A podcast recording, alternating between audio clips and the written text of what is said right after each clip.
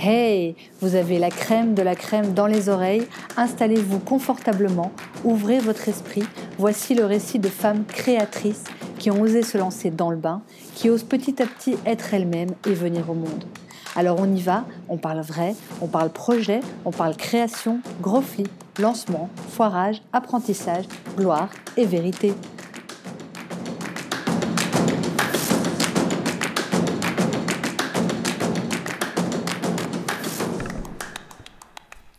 Aujourd'hui, je vous mets dans les oreilles le récit de Caroline Weiler. Accompagnatrice et exploratrice de talent, elle guide les gens à la découverte de leur potentiel, sous forme de coaching et d'ateliers, et sous forme de séjour. Elle inspire aussi, au travers de ses chroniques, de la joie sur la RTBF. Caroline m'a touchée par sa réflexion, son approche innovante de l'entrepreneuriat, sa philosophie de vie. Caroline, c'est une vraie crème encore. Une curieuse, une aventurière, elle explore, c'est vraiment le mot, elle inspire. Avec Caroline, on va parler de confiance en soi, innée ou acquis, de ses échecs qu'elle voit comme des expériences et de son rapport à l'argent, pour ou contre le business model, l'étude de marché en live, l'avenir de l'ikigai, de ses voyages, ses inspirations, ses projets. Nous avons enregistré cette interview il y a quelques temps. Ce jour-là, Caroline était malade. Elle a quand même tenu à enregistrer, vous l'entendrez tousser par moments. C'est ça la vie d'entrepreneur aussi.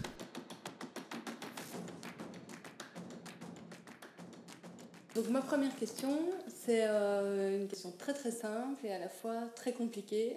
qui es-tu Caroline? Très simple. Alors, qui je suis? Ben, je vais commencer par le, le Caroline en général que j'aime pas que les gens euh, fassent, du moins la manière dont ils se présentent, qui est, je m'appelle Caroline, euh, j'ai 35 ans, du moins dans quelques jours. Ah oui, c'est vrai. Voilà. Ah je fête donc bientôt mes 35 ans. je suis accompagnatrice, exploratrice de talent, euh, coach pour euh, le terme le plus commun, le terme qui ne me représente pas vraiment, si c'est pour donner un nom. Mais je préfère me présenter en disant que j'inspire les gens à explorer leur potentiel. Ça, c'est la dénomination euh, que j'aime. Je suis quelqu'un d'extrêmement curieux, d'extrêmement passionné, très enthousiaste par la vie, très optimiste toujours euh, à l'affût de, nouveaux projets, une grande soif d'apprendre. Euh, j'adore entreprendre. J'aime beaucoup créer. Je suis euh, autodidacte, donc j'aime en apprenant bah, créer des choses par moi-même par la suite. J'aime nourrir ma créativité. Et alors, une grande partie de ma personnalité, c'est que j'adore être libre, ce qui veut dire j'aime beaucoup voyager, j'aime beaucoup découvrir, explorer, que ce soit les gens, les pays, euh, me, me, former, euh, être dans, dans, la découverte en fait. Et alors, donc tu dis que tu es curieuse, que tu as besoin d'apprendre, que tu es une entrepreneuse. Donc ça, c'est ce qui fonde un peu ta personnalité. Comment tu crois que... Enfin, d'où ça vient? Quelle est ton histoire? Comment ça s'est créé ça? Alors, on peut en avoir pour des heures. Je oui, mais on peut hein. Mon histoire. Euh, d'où tu viens? D'où je viens? Ben, Je viens d'ici, de Bruxelles. Donc, on est à Bruxelles. Euh, je suis belge d'origine, deux parents belges, avec des origines euh, plus lointaines françaises. J'ai eu une enfance et des études, tout ce qu'il y a de plus normal, si on peut dire ça comme ça. je me suis formée en droit. J'avais comme envie de de faire euh, du droit international humanitaire, donc tout ce qui était dans le droit de l'homme, le droit des conflits armés, études que j'ai fait, que j'ai terminées. J'ai été me spécialiser par la suite euh, à Genève, à l'Académie euh, de droit international humanitaire.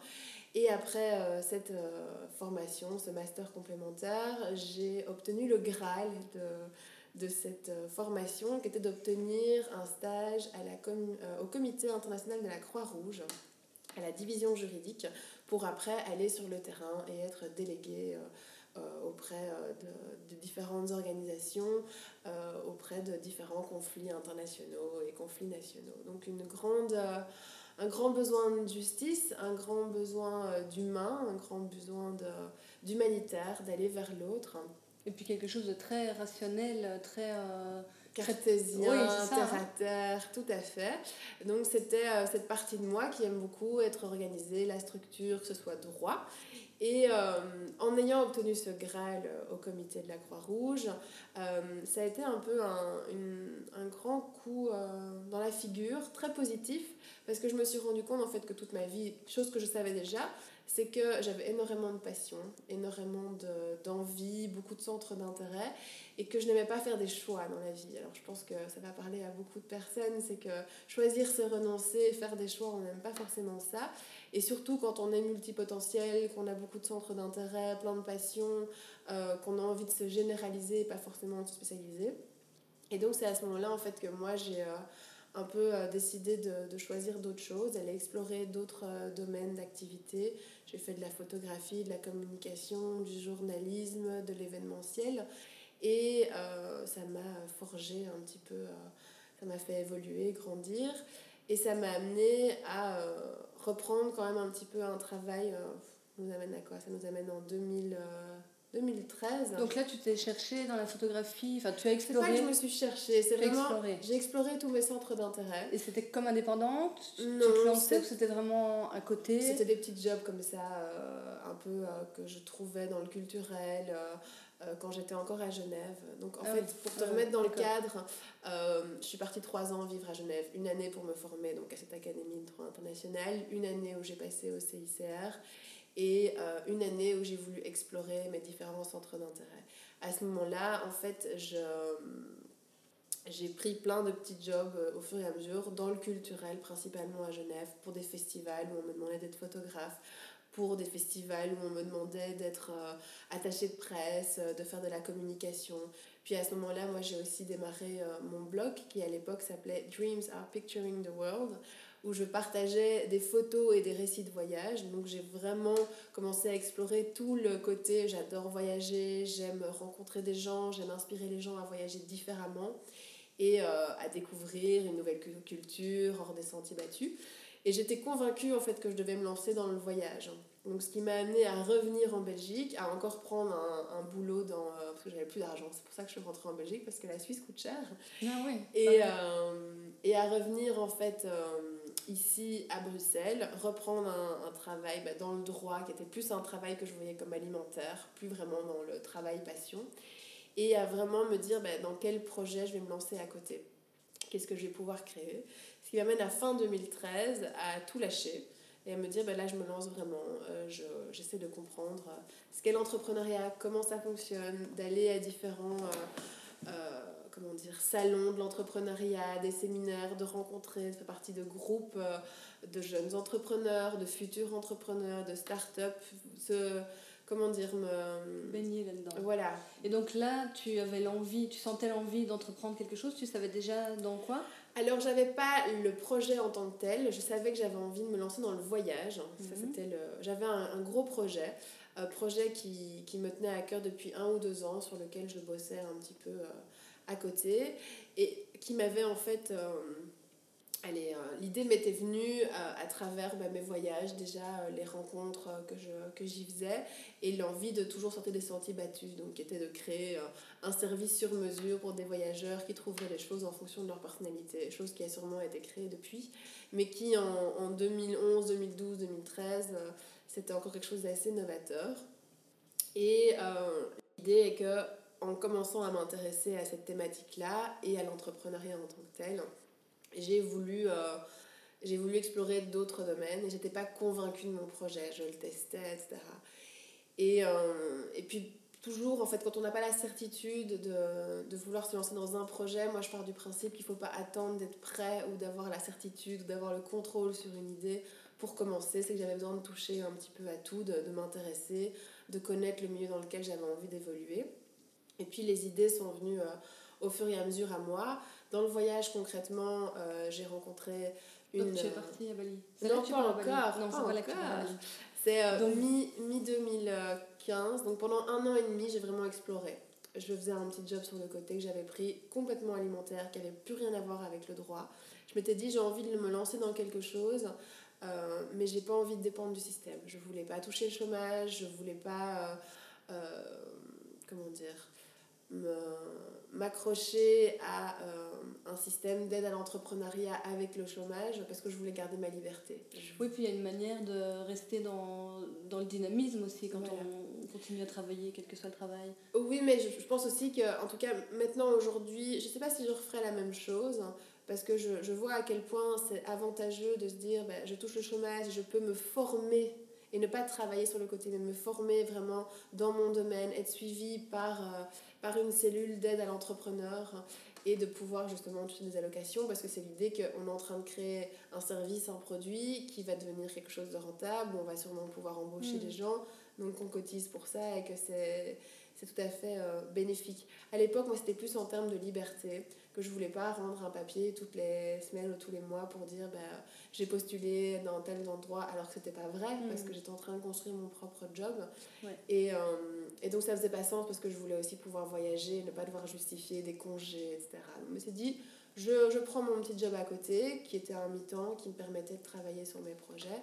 Là on en arrive à, à l'été 2015 où j'ai rencontré une amie Sylvie Farr euh, du moins qui est devenue une amie, on s'est rencontrés par hasard et on a décidé de lancer un, un, festival de voyage qui était à la base euh, dans l'idée de, de, créer une communauté pour nous aider à lancer le projet dont, dont j'avais l'idée depuis un ou deux ans.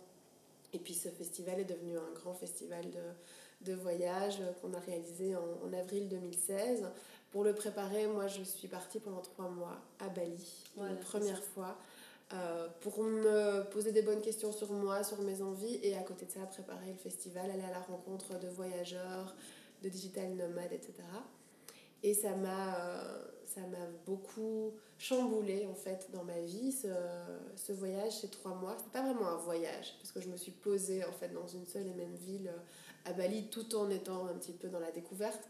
Mais j'avais vraiment besoin de me poser, de me poser les bonnes questions sur moi, se poser, en mm. fait, c'est ça. Et, et ça a été euh, un voyage où j'ai en fait réussi à répondre à tous les points d'interrogation euh, de euh, mon potentiel et de ma différence, de quelle était ma valeur ajoutée, et de comprendre en fait ben, pourquoi j'étais faite, quelle était ma mission, du moins une de mes missions, parce que j'estime qu'il n'y en a pas qu'une sur une vie, et le pourquoi un petit peu de mon existence, quelles étaient les causes que j'avais envie de défendre, ce que j'aimais principalement, ce pourquoi j'étais euh, plus douée euh, et quels étaient les services et les produits que j'avais envie de lancer. Et concrètement, comment tu as fait pour, euh, pour avoir des réponses à toutes ces questions? Alors Parce que c'est. Enfin, moi, je commence à les avoir. Je crois qu'en tant qu'entrepreneuse, il faut avoir ces réponses-là pour bien construire son projet. Mhm. Je crois qu'on apprend à se connaître en cours aussi. Mais comment tu fais en trois mois pour te poser ces questions-là et avoir les réponses? Y a quelque chose qui fait que tu arrives à t'ancrer là-bas ou. Qu'est-ce qui fait que tu arrives à avoir ces réponses-là? En fait, c'est pas en trois mois à Bali que j'ai réussi à, à, y répondre. C'est, euh, je pense que c'était déjà en moi depuis, depuis quelques temps. Quand je te dis que, que je m'intéressais déjà beaucoup à l'entrepreneuriat, ça m'a amené des, des, questions, puis ça m'a amené à rencontrer des gens.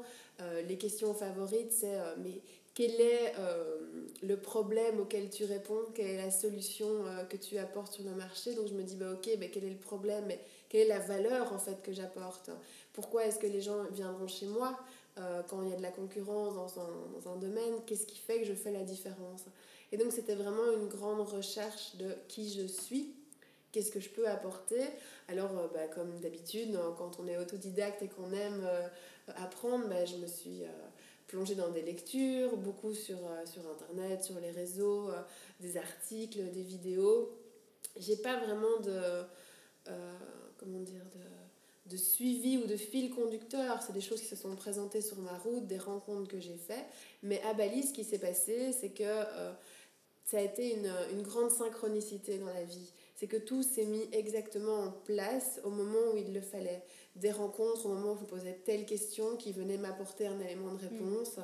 Euh, un moment où j'étais en train de dessiner sur un carnet, euh, je faisais du mind mapping, quelqu'un qui m'a dit mais c'est incroyable ce que tu fais, donc ça m'a généré une idée qui était là, bah, vas-y lance ce, ce projet, de proposer aux gens de venir parler de leur projet, de qui ils sont, et t'en feras une carte. Les gens ont répondu à l'appel euh, par centaines, donc c'était assez dingue, alors que j'étais à Bali, la communauté balinaise et des expatriés qui me répondaient. Et, euh, et concrètement, en fait, ça m'a amené à, à, me poser énormément de questions sur bah, est-ce que ça me plaît ce que je suis en train de faire là? Est-ce que je vois vraiment euh, que j'avance là-dedans? Est-ce que ça répond à mes besoins? Est-ce que ça va m'épanouir? Est-ce que je prends du plaisir? Est-ce que ça a de la valeur pour moi et pour eux? Est-ce que je vais réussir à me valoriser? Est-ce que j'ai pas l'impression d'être un imposteur dans ce que je vais faire? Et donc, c'est toutes des grandes questions par lesquelles on, on, passe au fur et à mesure qui, moi, se sont mis sur mon chemin et qui, euh, qui m'ont permis de structurer mon projet et de le faire constamment évoluer, même encore maintenant, parce que ça fait quand même trois ans que mon activité a évolué, donc depuis début euh, janvier 2016, que en fait je me suis réinventée constamment. J'apprends de, de mon parcours, j'apprends des rencontres, j'apprends de chaque personne, euh, client qui fait appel à moi, d'autres entrepreneurs qui sont dans le même domaine ou pas, qui vont me parler de leur expérience, de leur questionnement. Et c'est ça qui fait évoluer, en fait, d'être constamment ouvert au changement et à l'idée de se remettre en question et de se réinventer. Mais donc à Bali, tu valides le départ du projet? Je valide le départ du projet. Et tu structures un peu la, la base du projet? Je structure complètement le, le, projet. Je me vois encore avec mon cahier euh, A4 euh, à identifier euh, le projet en me disant ben, qu'est-ce que c'est, comment je vais le proposer, pourquoi je vais le proposer, comment je vais le, valoriser, quels vont être mes tarifs.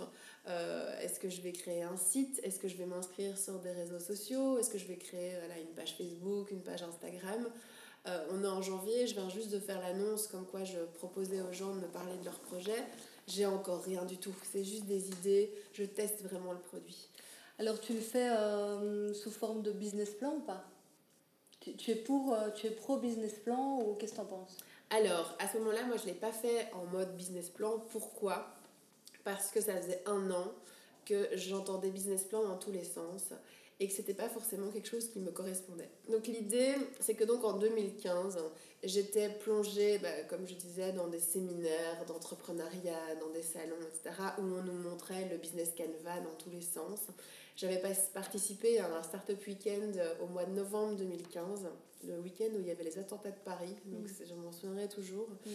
Et, euh, et à ce moment-là, je faisais comme une sorte de blocage. J'arrivais à répondre à, à, tous les... En tout cas pour le projet du voyage, j'arrivais à répondre à, à, toutes les cases, à tous les besoins, mais je ne voyais pas le faire comme ça pour ce projet-là que je commençais en janvier. J'avais pas encore la réflexion nécessaire et je la faisais à ma sauce, un peu mmh. comme tout ce que je fais dans ma vie, je pense, vraiment euh, selon mes besoins, selon mes envies. Et euh, c'était principalement m'intéresser à quelle est la valeur ajoutée. C'est ça qu'on retrouve aussi dans le, dans le business model, c'est qu'est-ce que tu apportes, quel est la, le problème à la base, quelle est la solution que tu apportes. À l'époque, c'était ma, ma, ma, valeur ajoutée, c'était euh, que j'avais ma personnalité, mon être, que j'étais euh, quelqu'un qui apportait quelque chose de nouveau, donc qui était l'idée euh, comme un, une personne venait voir un coach ou un, ou un psy et venait lui raconter son histoire, sauf qu'à la fin, il ressortait avec une carte en fait de ce qu'il avait raconté, donc avec un mind mapping qui reprenait en fait toutes les informations. C'est ça, quelque chose de très visuel. Euh... Très visuel, très tangible, quelque chose qui structure les idées, qui les connecte entre elles, donc mmh. ça permettait à la personne d'y voir beaucoup plus clair en fin de, de session. Je proposais ça dans tous les domaines euh, variés, que ce soit la création de projets, euh, le, le, développement de soi, personnel, professionnel, une idée, arriver à faire des choix parmi plusieurs idées, à vraiment se, se structurer. Et ça, c'était comme ça dans, dans l'étude, donc je ne proposais pas encore mes services en, termes d'argent. Et puis je suis rentrée en Belgique en, mars 2000, 2016 où j'ai, euh, je rentrais pour organiser donc le festival de voyage. Et c'est lors de ce festival de voyage que j'ai proposé mon premier atelier. Donc c'était 10 personnes, euh, on a fait ça pendant deux jours, qui venaient profiter de une heure, euh, une heure et demie, ça je sais plus, d'atelier pour apprendre à euh, utiliser le mind mapping, donc un atelier introductif. Ça a énormément plu, donc ça m'a dit, bah tiens, à la place de seulement faire de l'individuel, tu peux aussi proposer des ateliers. Donc j'ai proposé mes premiers ateliers qui étaient tout le temps autour du mind mapping. Euh, ça c'était pendant je crois 2-3 mois où je l'ai proposé depuis chez moi. Et... Pour revenir à ma question sur ouais. le business plan, ouais, du coup toi tu as préféré... non c'est pas grave, je me perds. tu as préféré tester en... Tu, tu es en plus direct, dans le test dans la pratique, ouais. que dans le business plan écrit où, où, finalement on est un petit peu passif pendant toute voilà. la création du business plan pas très vivant. Moi, je le Et euh, ouais. je vois de plus en plus de personnes maintenant qui sont dans le test où Mhm. on va vraiment dans la vie, on va tester son, son truc et on voit si ça marche ou si ça marche pas. C'est bien ça. Ok. Et donc tu en as tiré les conclusions que ça fonctionnait.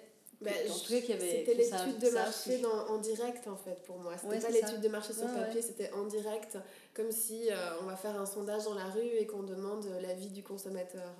Et donc en faisant des ateliers, en faisant des sessions individuelles, j'avais les feedbacks. Au départ, on va dire que je bradais un petit peu mes prix, donc j'ai pas fait ça très très cher, donc ça a attiré, euh, ça du monde, les gens étaient curieux, c'était quelque chose de nouveau. Euh, et puis je le faisais à ma sauce, ce qui veut dire que euh, je ne suivais pas des règles en fait qu'on pouvait retrouver sur le mind mapping dans des livres. Je proposais vraiment aux personnes d'être créatives, de s'approprier l'outil, d'en faire ce qu'ils voulaient pour se libérer un peu l'esprit, euh, arriver à, à mettre, euh, à, y voir plus clair dans, dans leurs idées. Et donc ces ateliers, ces séances individuelles m'ont vraiment conforté dans l'idée bah, que, que j'avais une sorte de talent en fait euh, d'écoute, de, de, de, transmission, de partage, de générer de l'inspiration chez les gens et de leur permettre en fait d'aller explorer qui ils étaient. Ce qui m'a amené en fait au fur et à mesure et de plus en plus en, en, en étant en contact avec des gens qui me racontaient leur histoire, à constater qu'en fait c'est toujours les mêmes questions qui reviennent. Mm. Qui je suis, qu'est-ce que je peux proposer, qu'est-ce qui me plaît dans la vie, qu'est-ce qui me fait vibrer au quotidien, qu'est-ce qui allume ma petite flamme intérieure, euh, pourquoi est-ce que je, je suis bon, euh, quelle est la cause à laquelle j'ai envie de répondre? Et de, de participer, quels sont les besoins du monde, quels sont mes besoins, extrêmement du développement personnel. Ce qu'on retrouve un peu dans, tes- dans l'ikigai. Tout à Je fait. pas Bah, super bien l'ikigai, mais il me semble que c'est L'ikigai, en peu, fait, euh, c'est- la base. L'ikigai, c'est l'idée en fait que chaque individu euh, va se réaliser personnellement tout en contribuant à la société. hmm. Donc il va identifier en fait qui il est, ce qu'il aime, ses besoins, ses valeurs, euh, comment, quel est l'équilibre dans sa vie, en comprenant ce qu'il aime, ce pourquoi il est doué, quels sont les besoins euh, urgents du monde auxquels il peut répondre et comment il va se récompenser et monétiser euh, un service ou un produit avec ses talents, avec ses passions pour répondre à ce besoin du monde. Le nouveau business model Canva en fait. hein. C'est le nouveau business model, je pense, concrètement. C'est l'idée en fait que chacun a un talent caché, chacun a un potentiel unique. Il n'est pas forcément caché par contre le talent, mais c'est de les explorer pour pouvoir se dire bah, je me réalise personnellement, je, je m'épanouis au quotidien, je kiffe la life et euh, en même temps bah, je contribue, je, je, je réponds à une cause, je fais avancer euh, le schmilblick, j'ai envie de, de faire évoluer la société parce que j'ai ce talent-là, ce serait dommage de ne pas en faire profiter. Oui, on trouve le mise, euh, donc les ateliers Ikigai, les ateliers euh, Mind mapping. des coachings Du individuels. coaching individuel maintenant, oui. Euh, attends, il y a d'autres choses. Tu fais les chroniques euh, sur les RTBF. Ouais, donc depuis un an, euh, j'ai une chronique qui s'appelle De la joie Ouais. sur, euh, dans Tendance Première, qui Ouais. est tout, euh, tous les jours du lundi au vendredi de 10h à midi sur Ah, la première. Ouais. Sauf que moi, ma chronique, c'est toutes les deux semaines. Ah. Euh, qui est une chronique en fait qui fait partie euh, de la de pas de l'émission mais du de la rubrique Germain et nous en fait Ouais. ce sont des professionnels qui viennent parler de différentes thématiques que ce soit des entrepreneurs des psychologues euh, des coachs etc et, euh, et donc moi j'ai voulu l'appeler de la joie parce que j'ai envie de, de, de parler de thématiques qui apportent de la joie dans le quotidien des gens. Et parce que pour moi c'est euh, on va dire c'est mon leitmotiv dans la vie c'est d'être heureux c'est de alors la, la définition du bonheur elle est très très large. C'est principalement en fait répondre à mes petits plaisirs à mes besoins à mes valeurs de me sentir fière de- d'être euh, en accord avec ma propre vie. Et via cette chronique bah, je partage des grandes thématiques euh, comme euh, l'instant présent l'émerveillement la déconnexion euh, l'amour de soi euh, des grandes thématiques de Et comment est-ce que tu es rentrée là-dedans? Euh, alors, par le, la simple, le simple fait de demander, ce qui veut dire qu'en fait, euh, à- via le festival que j'organisais et, euh, et mon choix d'activité, mon choix de carrière, j'ai été plusieurs fois invitée à la radio pour parler de mes services. Et la dernière fois, j'avais été invitée dans cette émission. euh, pour la séquence transition, où on parle chaque fois d'une personne qui a changé de, de, carrière pour proposer un nouveau service. Et j'avais beaucoup aimé, j'aime bien l'exercice, je suis assez à l'aise euh, à la radio et pour parler en règle générale. Et donc j'ai proposé une chronique euh, à l'animatrice de, de l'émission, tout simplement. Et on s'est rencontrés, elle m'a dit ok, je te donne carte blanche et voilà. Super. C'est parfois aussi simple que ça. Mais oui, et donc c'est toi qui choisis, tes... qui, qui choisis les sujets? Je choisis mes sujets, euh, donc euh, la veille elle m'envoie un petit, un petit message en me demandant de quoi on parle demain, et donc euh, voilà, je, je, parle de ce dont j'ai envie, j'ai rien besoin d'envoyer, c'est vraiment carte blanche. Et alors tu m'as dit au téléphone que tu étais très freestyle? Oui, je prépare rien. Ça m'a ça, alors il faut savoir que je suis quelqu'un qui aime beaucoup le spontané, qui suis on va dire que mon talent, c'est d'être euh, très spontané. Donc quand c'est trop structuré, trop organisé, euh, je serai beaucoup moins moi. J'ai aussi euh, cette facilité à organiser et à structurer, mais c'est plus naturel pour moi d'être dans la spontanéité. Alors bien évidemment, je vais parler d'un sujet que je ne connais pas. Je ne vais pas parler de la chirurgie esthétique par exemple, parce que j'y connais rien. Euh, et je ne serai pas du tout euh, expert en la matière. Par contre, des thématiques de développement personnel, professionnel, d'entrepreneuriat, de, de, la vie de tous les jours, de, de grands sujets, de tendances aujourd'hui comme euh, l'environnement, l'écologie, le bien-être, le, le, fait d'être conscient, etc. Toute une approche très holistique. Alors là, ce sont des sujets que je connais, où souvent, en fait, ce que je vais faire, c'est que la veille ou même le matin même, sachant que je passe à 10h10, je vais juste regarder deux trois petits articles sur internet ou m'appuyer sur euh, un livre que j'aurais lu ou une émission que j'aurais entendue, un podcast. Et puis tu, tu freestyles. Et puis je freestyle Mais tu te mets en quelques mots-clés J'ai des mots-clés, oui, j'ai une sorte de mini-structure. On va dire que j'ai, je crois, j'ai dû en faire, euh, j'ai dû en faire 20 là depuis un an, 20 de, ouais, une grosse vingtaine. Euh, sur les 20, j'ai dû en faire peut-être entre 5 à, 7 où je suis arrivée sans rien, pas de papier à la main, hmm. parce que c'était vraiment des sujets que je maîtrisais, comme quand, bah, quand je suis venue parler d'ikigai, j'avais pas de papier, parce que j'en parle non-stop dans mes ateliers, euh, dans, dans, les séances individuelles, donc ça ne faisait pas sens de me recréer une structure, alors que même pendant mes ateliers, j'ai pas de structure. Donc c'est quelque chose vraiment aussi, j'ai besoin de sentir, euh, rien que dans l'atelier, dans les chroniques, en atelier c'est pareil, j'ai une sorte de fil conducteur, mais je vais devoir sentir le groupe. Je vais devoir me, ben, leur demander quels sont vos besoins ce soir, euh, quelles sont vos attentes de l'atelier, vous venez chercher quoi. Et même chose par rapport à une chronique, c'est euh, je vais sentir l'animatrice euh, ce jour-là, ah, est-ce qu'elle est de bonne humeur? Non, j'exagère, mais c'est davantage dans est-ce qu'on peut faire le, le freestyle aujourd'hui ou, ou est-ce que ça va être plus structuré? Et je sais qu'avec Véronique, ça peut être freestyle, ça passera toujours. Chouette. Euh, aussi des séjours mhm. euh, Donc, qui vont démarrer là. Enfin, tu, tu remplis les inscriptions pour le moment. Tout à fait. Donc en fait, je te disais que j'avais commencé par les ateliers puis que j'ai continué par les, les, sessions individuelles.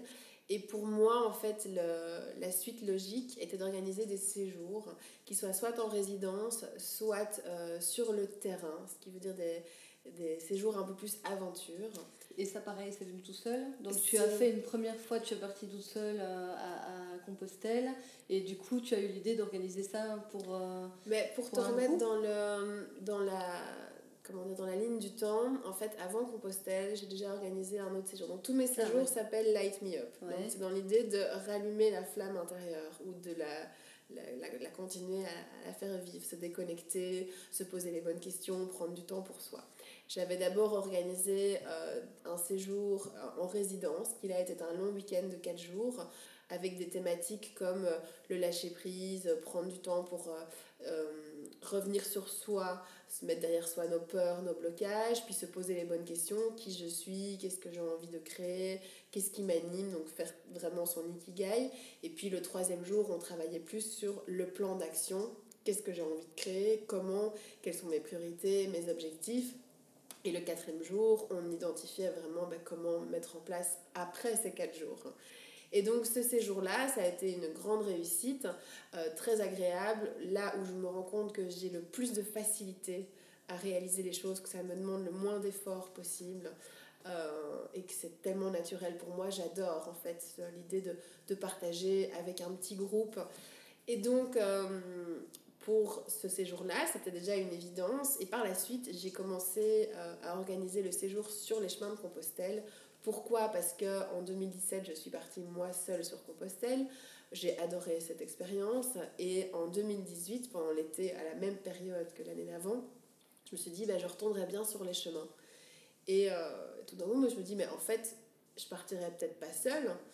Et là, j'ai pris mon téléphone, j'ai ouvert mon compte Instagram, j'ai fait une story Instagram, j'ai fait Salut tout le monde, euh, je suis en train de me dire qu'en fait je retournerai bien à, Compostelle. Est-ce que des gens auraient envie que je crée un groupe euh, de, de coaching, d'introspection, de méditation pour participer avec moi à ce séjour? Et j'ai eu plein de personnes qui m'ont répondu.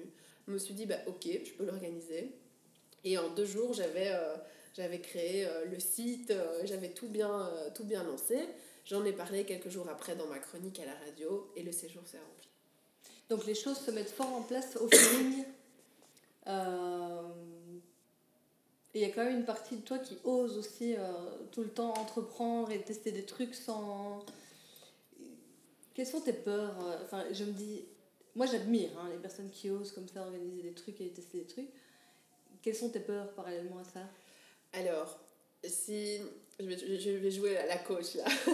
je vais jouer juste. En fait, dans chaque individu, on a euh, l'aspect physique, l'aspect émotionnel, l'aspect mental et l'aspect spirituel. Il y a beaucoup de gens qui sont extrêmement dans le mental. Ils vont d'abord besoin, ils ont, ont besoin de réfléchir, d'analyser, d'essayer de construire le projet. D'autres qui vont être dans le ressenti, dans l'émotionnel, ils ont besoin de se dire est-ce que c'est bon pour moi, est-ce que je suis, comment je me sens, etc. Moi, je suis dans le physique. Ce qui veut dire qu'avant même de comprendre dans quoi est-ce que je me lance, je suis déjà en train de me lancer. Je suis dans l'action parce que ça fait partie en fait de, de moi, de ma personnalité, d'être constamment dans cette envie de créer quelque chose. Donc je ne me pose pas toutes les bonnes questions avant, je me demande pas est-ce que ça va réussir, est-ce que j'ai les capacités, est-ce que j'ai les, les compétences, est-ce que, je, est que je suis légitime là-dedans? Je me dis, ben, en fait j'ai envie, donc je vais tester. C'est aussi simple que ça. Donc tu n'as pas de peur J'ai pas de peur en tout cas vis-à-vis de ça. Les peurs, en fait, elles vont peut-être plus venir au fur et à mesure du process. Donc euh, ça va être le, la question, ah ben tiens, mais est-ce qu'en fait, est-ce que les gens euh, vont répondre à l'appel? Est-ce que je vais avoir des inscrits? Euh, Je vais pas avoir la question, est-ce que les gens vont aimer ce que je fais? Parce que ça, j'en suis déjà convaincue, parce que sinon je l'aurais pas lancé. Parce que je, je sais que je suis passionnée, donc vu que je mets de la passion, je me sens légitime. Ça, c'est un peu ma, ma définition, c'est que attendre d'être légitime parce qu'on a les compétences, les talents, etc., c'est euh, attendre trop longtemps. Pour moi, dès qu'on est passionné, que ça nous fait vibrer et que ça nous donne vraiment envie de, de nous bouger, on est déjà légitime parce qu'on on va donner envie aux autres, on est enthousiaste. Et donc je crois que c'est dans mon enthousiasme en fait où j'ai envie. Par contre, les questions et les peurs, elles vont venir, mais de manière très légère. Dans ma personnalité, je ne suis pas quelqu'un qui va me laisser euh, happer ou prendre euh, par des peurs. C'est que j'ai pas été élevée dans la peur, j'ai pas grandi dans la peur, euh, j'ai toujours été assez fort indépendante et et euh, j'en ai toujours fait qu'à ma tête. Donc euh, je pense que les peurs, euh, j'ai pas tendance à les écouter. Je... crois que tes parents, que ça vient d'où cette force, cette confiance en toi Finalement, c'est de la confiance en soi dont tu parles. Tes parents t'ont nourri de ça dans, dans ton enfance? Qu'est-ce que. Alors, il y a, y a, des deux. Je pense que j'ai déjà eu une enfance très agréable où où on m'a, j'ai été instruit, où on, m'a amené à être curieuse, à m'intéresser à, à, plein de choses. Ce qui a dû euh, un peu déconcerter mes parents, c'est que je m'intéressais à beaucoup et que je terminais pas forcément les choses à l'époque, ce qui pour moi me semblait pas normal. Donc je me sentais un petit peu dérangée par ça, euh, parce que je voyais que les autres étaient dérangés par ça. Après, j'ai appris que c'était le fait que j'étais multipotentielle, que je m'intéressais à énormément de choses, que j'avais besoin de constamment entreprendre et créer, et que je n'avais pas besoin de terminer les choses comme d'autres personnes pensaient terminer. Hmm. Pour moi, j'avais terminé en fait. Oui, tu avais une autre définition voilà. de terminer. Mais pour eux, c'était euh, si je commençais la danse, il fallait que je devienne championne de danse. Alors que pour moi, non, j'avais testé quelque chose et j'étais contente. Par contre, à côté de ça, on a toujours remis en question mes choix en mode est-ce que tu es sûr Est-ce que c'est la bonne route? Est-ce que tu vas y arriver? Euh, Donc l'idée, en fait, c'est que on a, on a parfois posé des questions, mais j'étais là, ben oui, parce que je crois en mon idée et que je pense que j'ai la, la, force nécessaire et le courage nécessaire pour le faire. Et puis, vu que je doutais pas, en fait, les autres ne pouvaient que me faire confiance. même si ça répondait pas forcément à ce qu'ils avaient imaginé pour moi, au chemin qu'on avait identifié pour moi, mais je suivais en fait mon propre chemin. Et c'est ce que j'encourage les gens à faire euh, Et donc tes parents t'ont plutôt fait confiance dans tout ça quand Ils m'ont fait confiance, mais ils m'ont fait douter aussi. Je pense que n'importe quel parent, malgré leurs euh, très bonnes intentions et la plein de bienveillance qu'ils peuvent avoir, euh, il y a une sorte de projection de leur peur. Mm. Et donc, euh, ils, ont, ils ont, je crois qu'ils ont toujours cru en moi, mais qu'ils n'auraient peut-être pas forcément choisi ce chemin-là pour moi. Donc je me suis sentie épaulée, mais pas vraiment épaulée à la fois. Mais quoi qu'il arrive, comme je te disais, je me faisais confiance et j'en fais qu'à ma tête parce que si j'y crois, en fait, j'ai envie d'y aller et je me laisse pas influencer, en fait. Donc c'est, je crois que c'est comme tu dis, c'est une force de caractère et de confiance en soi. Mais euh, cette confiance, je pense que et tu crois qu'on est avec, qu'on la nourrit, que c'est, que c'est transmis, que, qu'on euh. l'apprend enfin, Parce que je vois des personnes qui l'apprennent vraiment. Mhm. Moi, par exemple, je l'ai appris, ça. Je ne l'ai pas eu euh, à la base. Toi, tu crois que tu, tu, moi, je crois que je suis née avec? tu es née avec. Je suis née avec. Et après, tu l'as nourrie, elle a grandi? bien nourrie. Après, moi, je sais que mon, mon plus grand travail au quotidien, c'est de ne de ne pas transformer ma confiance en moi en un ego surdimensionné ou en quelque chose de, de surdéveloppé ou du moins jeu, etc. que ça reste en équilibre. C'est tout à fait ça. C'est euh, j'aurais tendance et ça j'ai tout à fait confiant, euh, consciente pardon de ça, c'est que quand on a compris quelque chose, en fait on n'a jamais compris. Donc si j'ai compris que j'ai confiance en moi, le lendemain, je peux de nouveau douter hmm. sur une petite chose. Et donc, c'est de constamment se remettre en question qui est important. Et de pas se dire euh, non, j'ai compris, j'ai raison. Non, c'est se remettre en question. Et même dans ma confiance, il y a des jours où je pourrais être devant, je sais pas moi, une centaine de personnes en train de parler de quelque chose et avoir une confiance de dingue. Et puis le lendemain me dire ah, je fais que de la merde aujourd'hui et euh, en fait je suis pas contente de mes projets parce que c'est normal, on se remet en question. Et c'est juste ne pas remettre en question tout le processus ou toute la personne ou tout notre projet, c'est juste se remettre en question dans le projet. Hmm.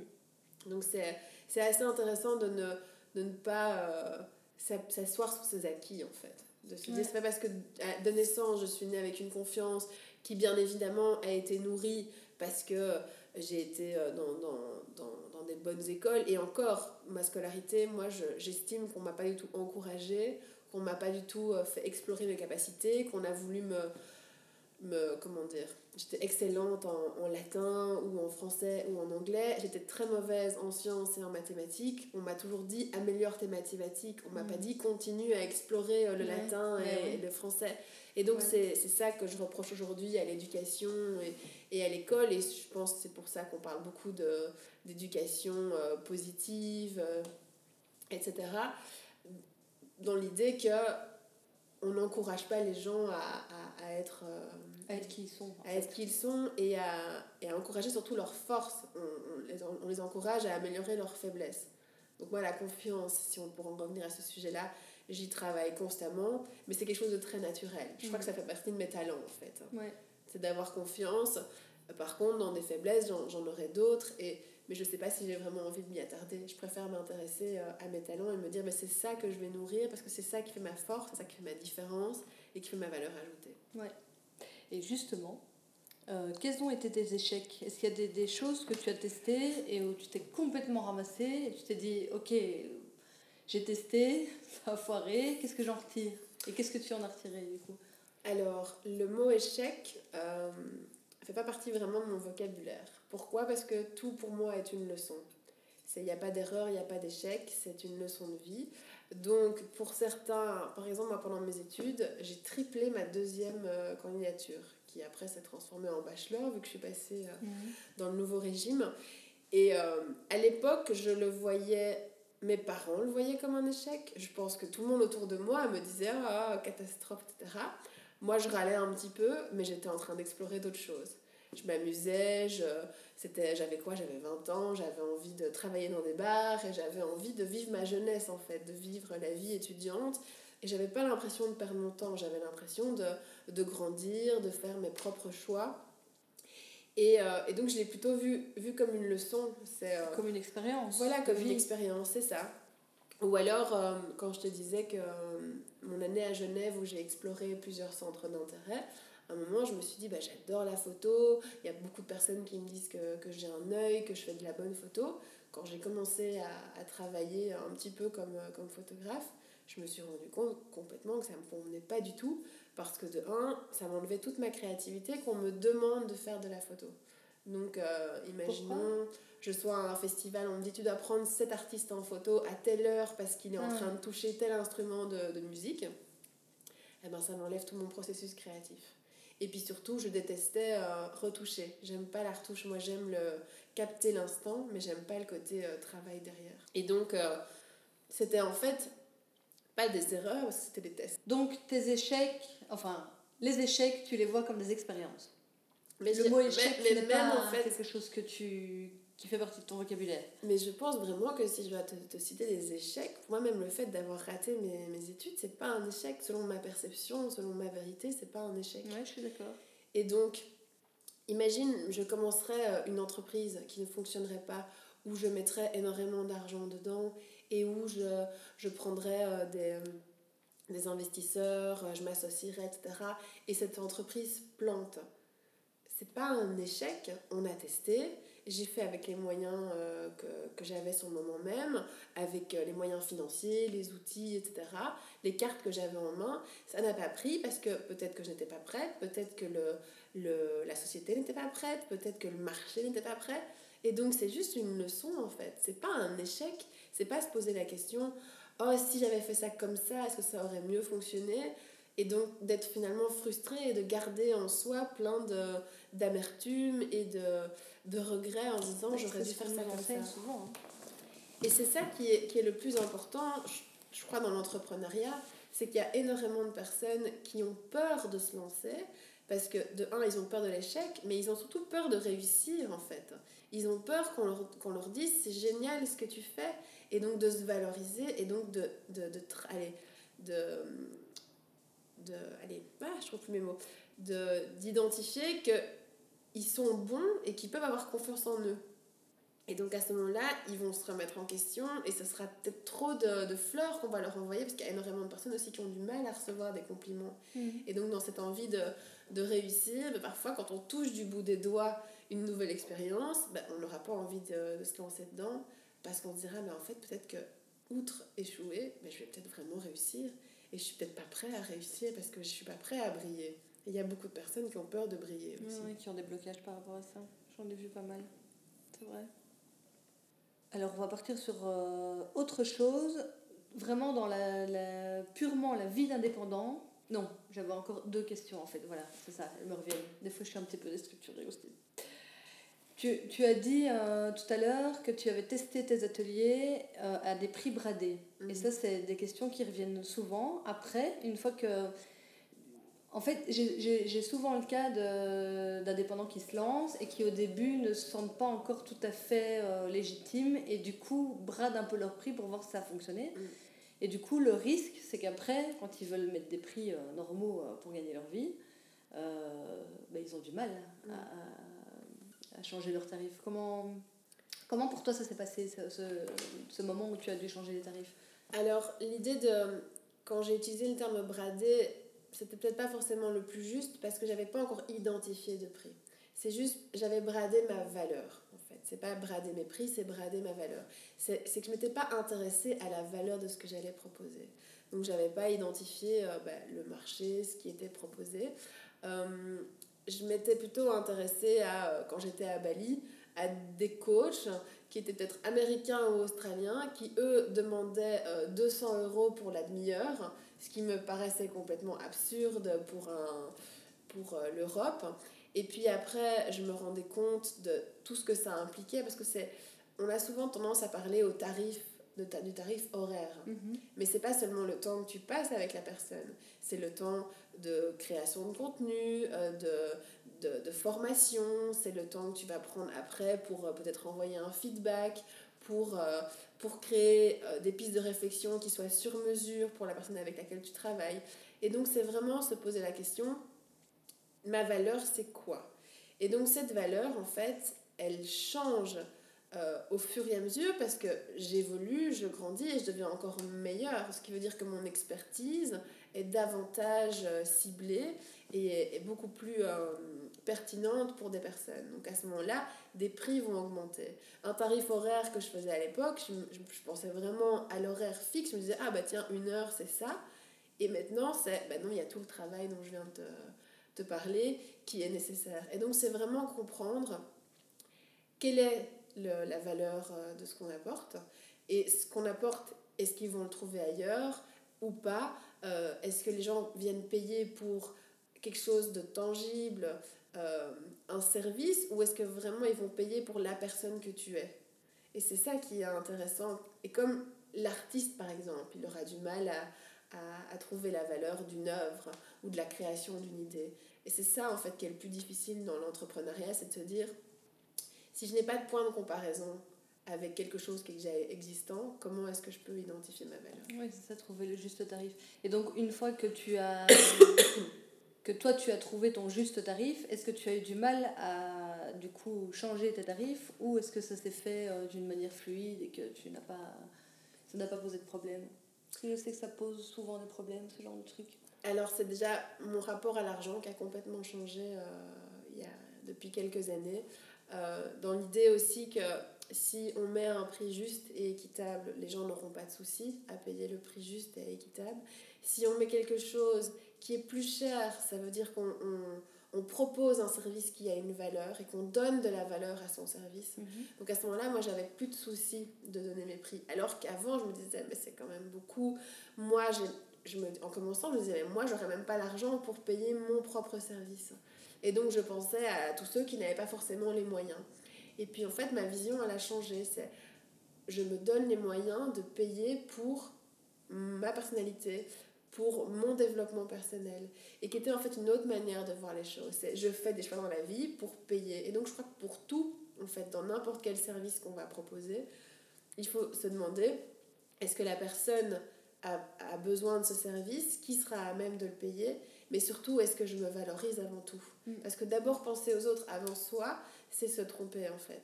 C'est, euh, on m'avait raconté une petite histoire que j'avais trouvée très pertinente. Je ne sais plus le nom de la marque, mais c'était une jeune femme qui avait lancé une marque de, de, de nœuds papillons et qui les avait vendus, je crois, 80 euh, euros et personne ne les achetait.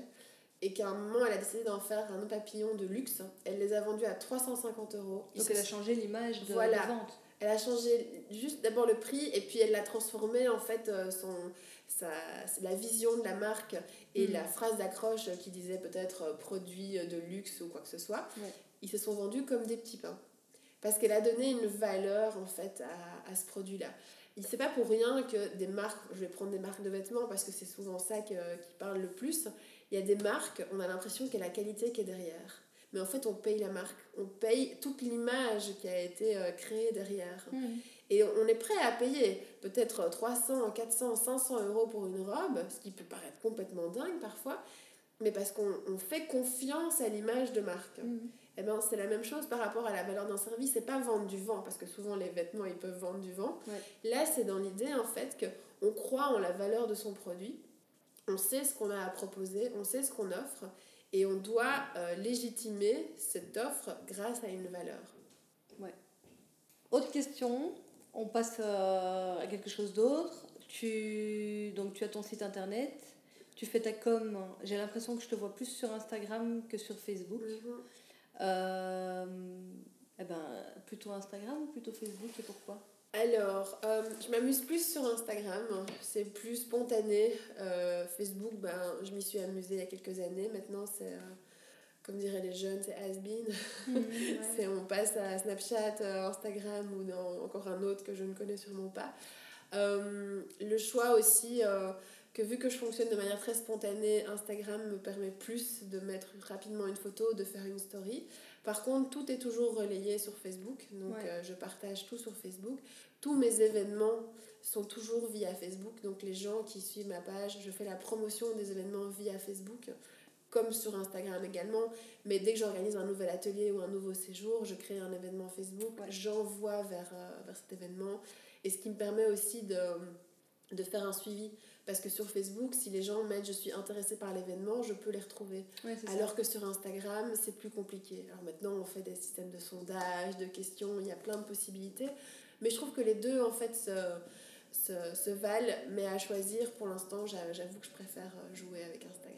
Et tu crois que tu as la même communauté, communauté sur euh, Instagram et sur Facebook? Ou tu observes que c'est des personnes différentes? Complètement différents. Euh, déjà en termes d'âge, bien évidemment. Euh, sur, si je regarde mes statistiques sur Instagram, ce, sera, ce sera principalement entre 25 et 35 ans. Il y a toujours bien évidemment des gens plus âgés. Par contre, sur Facebook, j'ai de tout. Donc, donc on voit que, que ça touchera peut-être un public plus large. Donc si par exemple je dois parler d'un sujet euh, qui doit toucher un public plus, plus large, bah, je vais m'adresser euh, via, via Facebook. Mais j'avoue que vu que je n'y suis plus, euh, ce n'est plus mon, mon réseau sur lequel je suis automatiquement, bah, je ne fais que relayer l'information. Mais par contre, je sais que j'aurai plus facile à communiquer avec les gens via Facebook quand ils sont un peu plus âgés ou quand ils sont plus par rapport au, au, travail peut-être. Par contre, LinkedIn, euh, que je devrais beaucoup utiliser, je ne l'utilise pas du tout. Mm. Alors qu'il paraît que c'est euh, juste une, une, perle, une mine d'or quand on a réussi à comprendre euh, comment bien l'utiliser. Mm. Alors, comment est-ce que tu gères, donc au niveau vraiment de ta vie d'indépendant, comment tu gères ton quotidien d'indépendante? Comment est-ce que tu structures tes journées? Tu les structures? Euh, et est-ce que tu as une routine euh, quotidienne ou comment, comment tu gères ta vie? Alors, comment je gère ma vie? Ben, En freestyle, comme, comme l'organisation de mes chroniques. Euh, non, en fait, c'est un juste milieu. je peux être super spontanée comme je peux être super structurée. Quand je me perds un peu trop dans ma spontanéité, je suis en panique totale, en mode il n'y a rien qui avance, mm. ça va pas. Donc j'ai besoin d'un minimum de structure. Donc je fonctionne un petit peu en, mode bilan. Donc si tout d'un coup euh, j'ai plusieurs projets en tête, j'essaye de me fixer des objectifs en me disant bah, telle semaine je vais me concentrer sur tel, euh, tel objectif. Je vais me dire bah, je me cale des journées où je prends pas de rendez-vous, comme ça je peux vraiment travailler sur du nouveau contenu, la mise à jour de mon site, euh, sur la création de posts sur mes réseaux sociaux, sur de la communication, sur la réponse à des mails. Et puis d'autres jours où je vais davantage me créer une structure en termes, bah, j'ai rendez-vous à telle heure, puis j'ai un lunch euh, pour euh, peut-être discuter avec quelqu'un, ou alors pour proposer un nouveau projet, ou aller rencontrer quelqu'un pour une collaboration. Et puis ça se met un petit peu au fur et à mesure. Mais l'idée que j'ai en tête qui serait, ok, je me réveille le matin, je consulte mes mails, et puis après je fais mon post Instagram, et puis après mon post Instagram, je, euh, je relance mes clients prospects, et puis après je prépare ma session, et puis après je fais une session je l'ai en tête, hein, mais je la réalise jamais comme ça ma journée. Parce que je pense qu'elle m'embêterait et je reviendrais dans une routine que j'ai fui en créant mon propre job. Ouais, ouais. Tu utilises une appli pour ça? Comment tu, tu as, tu as un, filon à nous Alors, j'ai plusieurs choses. Euh, le premier, c'est euh, je me suis acheté un super grand agenda euh, papier? Papier, ah euh, calendrier que j'ai mis au mur qui me permet d'identifier à l'aide de post-it vraiment les tâches et les objectifs sur lesquels je veux me concentrer. À côté de ça, toutes mes idées, mes projets sont sur Trello. Trello, c'est un, donc un, un, organisateur en ligne de projets. tous mes suivis clients, mes idées, l'organisation de mes séjours, toutes mes inspirations, je répertorie tout là-dessus. Euh, quand tout d'un coup j'ai envie de, de créer euh, une interaction avec des clients ou avec un groupe, je, passe via Slack, qui est aussi Slack, Slack c'est S-L-A-C-K. Là, c'est un petit peu un messenger, euh, mais un groupe où on peut mettre des messages privés, coller des, des fichiers, faire des rendez-vous, etc. C'est vraiment assez facile en termes d'organisation. Et puis, puis, je fonctionne beaucoup au papier. Moi, j'ai des carnets. Euh, avant, je me perdais dans mes carnets, mais ça, maintenant je m'y retrouve parce que je suis passée au bullet journal que je fais moi-même. Et donc, euh, bah, tout est dedans. C'est génial. Je fais mon planning par semaine avec mon focus de la semaine, mon focus du mois. Je dis pas que je le respecte parce que justement, c'est un. Un J'essaie d'être hyper euh, bienveillant avec moi et mon travail et pas me mettre la pression. Mais euh, je pars du principe que ça me permet facilement de faire des bilans et de me dire bah, qu'est-ce que j'ai accompli, qu'est-ce que j'ai pas fait, sur quoi est-ce que je me suis concentrée, qu'est-ce que j'ai peut-être oublié en chemin, est-ce que ça a encore du sens aujourd'hui de me lancer dedans, euh, est-ce que ce projet, euh, je dois pas le remettre à plus tard, ou est-ce que justement c'est le moment de s'y concentrer, de se concentrer dessus, pardon. Et puis de me faire des, des listes de choses à faire au jour le jour, de voir un petit peu quelles sont mes routines, qu'est-ce qui qu'est-ce qui euh, se représente jour après jour ou semaine après semaine. D'analyser un peu, de mettre à plat. Ça. Euh, ouais, ok. J'ai besoin en fait de faire euh, ces bilans, on va dire. J'aime bien, toutes les années en tout cas, je fais de gros gros bilans. qu'est-ce qui a été, qu'est-ce qui n'a pas été, qu'est-ce que j'ai envie de mettre en place dans l'année qui vient, quelles sont mes intentions, mes projets, qu'est-ce qui fait sens aujourd'hui. Tiens, parce que par exemple, on parlait des séjours de, à Compostelle, j'ai plein de séjours en tête que je veux organiser, pas seulement sur Compostelle. Mais chaque fois, c'est ne te mets pas non plus trop de séjours sur les bras parce que c'est énormément d'organisation, de communication, de voilà, c'est beaucoup d'énergie et je sais pas tout faire à la fois. Hmm. Donc c'est faire des choix dans mes différents projets aussi. Et qu'est-ce qui t'inspire? Qu'est-ce qui te sert d'inspiration? Tu lis Je lis énormément. Je suis fille J'étais, bon, mes parents sont retraités maintenant, mais je suis fille de libraire, donc j'ai toujours lu. Ah, génial. Euh, j'ai toujours baigné dans les bouquins, euh, principalement des romans. Euh, maintenant, je m'intéresse à tout. Donc, Qu'est-ce que tu aimes lire? Si tu devais nous citer, je sais pas, deux, deux, trois livres que tu aimes en particulier Des titres qui te viennent? Euh, bah, c'est principalement les romans qui viennent parce que c'est ce qui me permet de m'évader et de sortir de mon boulot, justement. Euh, alors, il y a trois bouquins qui m'ont fort euh, touché, bah, mes trois coups de cœur de chaque année, des trois dernières années. En 2018, j'ai été très fort touchée par La vraie vie de. Maintenant, je tombe plus sur son nom, il doit être quelque Ouais, de Adeline Dieudonné. Mhm. C'est un, un roman, donc elle est belge. Hein. Adeline Dieudonné, elle a écrit un un roman qui m'a. Ça faisait longtemps que j'avais pas été pris dans un roman comme ça, que je pouvais pas le lâcher et que j'avais envie de continuer à lire. Parce que, outre des romans, je lis quand même pas mal euh, en zigzag et en diagonale des, des livres de développement personnel. Mm. Et j'arrive pas à, les lire. Euh, ça me. C'est passionnant, mais c'est lourd en fait, c'est beaucoup de questions, donc ça me fait pas m'évader. Mm. Alors qu'un roman où j'arrive à, à partir dans une histoire, c'est génial. Donc Adeline me donnait la vraie vie. Mon coup de cœur 2017, c'est euh, Dans la forêt de Jean Egland, qui est un, un bouquin euh, incroyable. Je pense même qu'elle vient à la FNAC euh, bientôt. Je sais pas quand tu, tu vas poster ici le podcast, mais elle, elle vient en rencontre. C'est une autrice américaine. C'est une histoire très actuelle où la société euh, part complètement en sucette, il y a un problème, euh, c'est comme s'il y avait une attaque terroriste ou comme s'il n'y avait plus d'électricité, plus à manger, plus rien. Et c'est deux jeunes femmes qui sont euh, livrées à elles-mêmes dans la forêt et c'est une magnifique histoire. Et, et quoi d'autre? J'ai bah, un développement personnel, j'en ai lu un qui s'appelle Choisir c'est renoncer. C'est Elle Luna, qui est une américaine, je pense, et qui a écrit un bouquin qui, est, euh, qui mêle le visuel et, euh, et son, histoire personnelle sur comment est-ce qu'elle a exploré son potentiel, comment est-ce qu'elle a compris quelle était sa mission, sa voix, ce qu'elle avait envie de faire. Donc euh, c'est très varié, je pourrais lire des, des, bouquins de cuisine, des romans, je me suis remis les Harry Potter là ces derniers temps, j'ai pas de... Je m'intéresse à beaucoup de choses, donc j'ai pas... En fonction de mes envies du moment. Donc tout t'inspire les documentaires, des vidéos, des articles. Je, je m'intéresse beaucoup. Je suis abonnée à plein de choses sur les différents réseaux. Je dis pas que je lis tout. Je, mets, je beaucoup de. Pine beaucoup de choses je mets beaucoup dans mes, dans mes dossiers sauvés pour retrouver par la suite.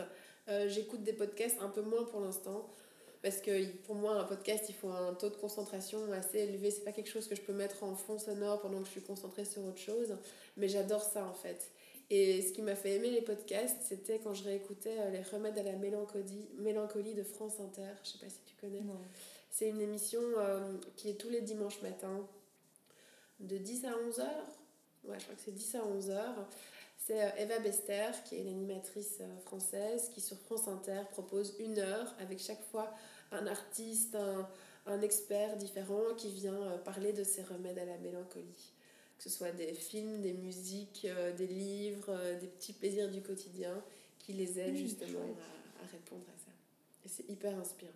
Ça donne juste matière à, à s'inspirer, à, à, aller chercher ailleurs et à découvrir des nouvelles choses. Ouais, chouette. Alors, ma dernière question. Euh, qu'est-ce que ça signifie pour toi réussir? Quand est-ce que, quand est-ce que tu pourrais te dire là j'ai réussi? Eh ben, c'est très simple et c'est une question auquel je réponds tous les jours parce que je la pose tous les jours euh, aux personnes avec lesquelles je travaille. Euh, outre le succès, c'est pour moi ce dont je suis fière et ma réussite, c'est quand je réponds à mes besoins et à mes valeurs.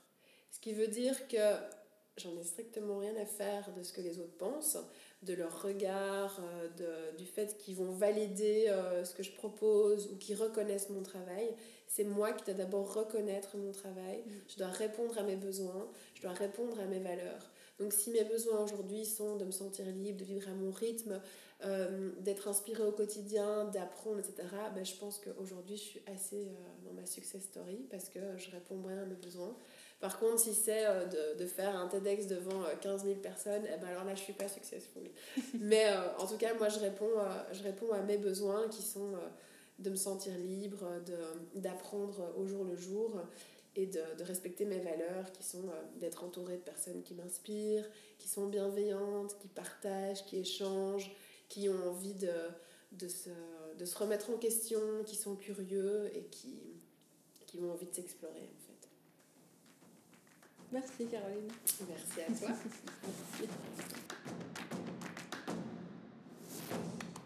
Merci Caroline d'avoir parlé vrai dans la crème de la crème. Retrouvez Caroline sur carolineveiler.inspire.com et sur Instagram et Facebook at Caroline w e i l e Inspire. Écoutez-la aussi dans De la joie sur la RTBF. Je vous mets tout ça en description du podcast. Vous avez aimé? Dites-le avec des étoiles sur Apple Podcasts. À bientôt.